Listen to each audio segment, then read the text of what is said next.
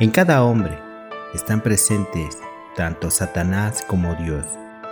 Hace muchos, muchos años, vivía en cierto país un joven y famoso pintor. Una vez decidió crear un retrato realmente grandioso, un retrato en vivo lleno de la alegría de Dios, con un par de ojos que irradiasen paz eterna.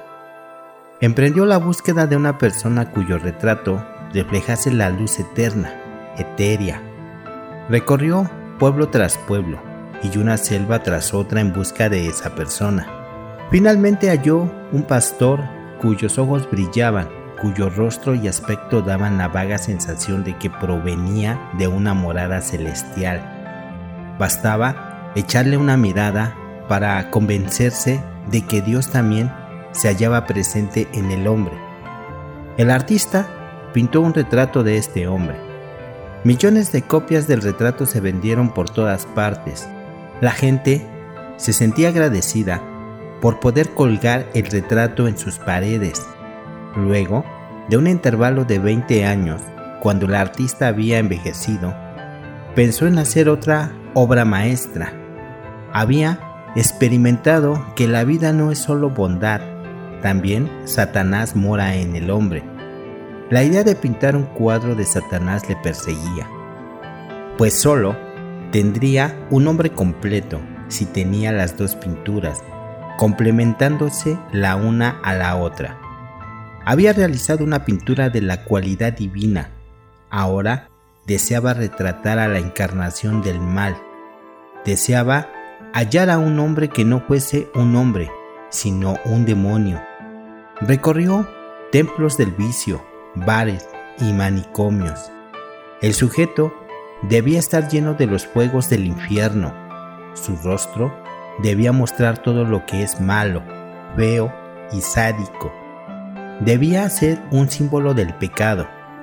Después de una prolongada búsqueda, el artista encontró a un prisionero en una cárcel. El hombre había cometido siete asesinatos y por eso se le había sentenciado a ser ahorcado en pocos días. El infierno era obvio en sus ojos, irradiaban odio. Su rostro era el más desagradable que pudieras encontrar. El artista comenzó a retratarlo. Al terminar, trajo su pintura anterior y colocó una pintura al lado de la otra para apreciar el contraste desde el punto de vista artístico. Era muy difícil decidir cuál era la mejor. Las dos eran maravillosas.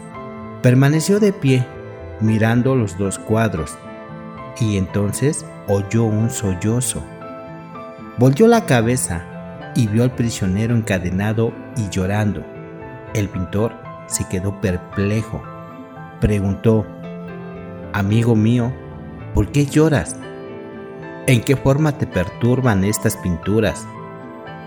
He intentado ocultar la verdad durante todos estos días, pero hoy me he visto vencido. Tú quizás no sabes que la primera pintura también es mi retrato.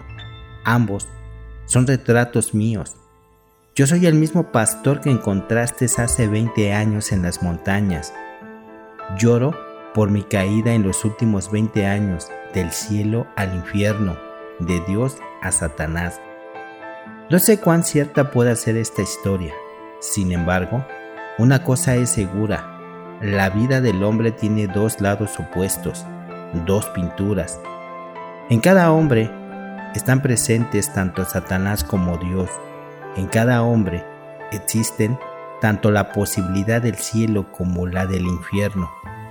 En el hombre puede crecer un ramo de hermosas rosas, también en el hombre puede acumularse un montón de barro todos los hombres están balanceándose entre estos dos polos. El hombre puede llegar a cualquiera de estos dos extremos. La mayoría de las personas se inclinan hacia lo infernal. Son escasos los afortunados que aspiran a lo espiritual, que permiten que la cualidad divina crezca en ellos. Osho, Osho, Osho, Osho. Vida, vida amor, amor, amor y risas, y risas, y risas.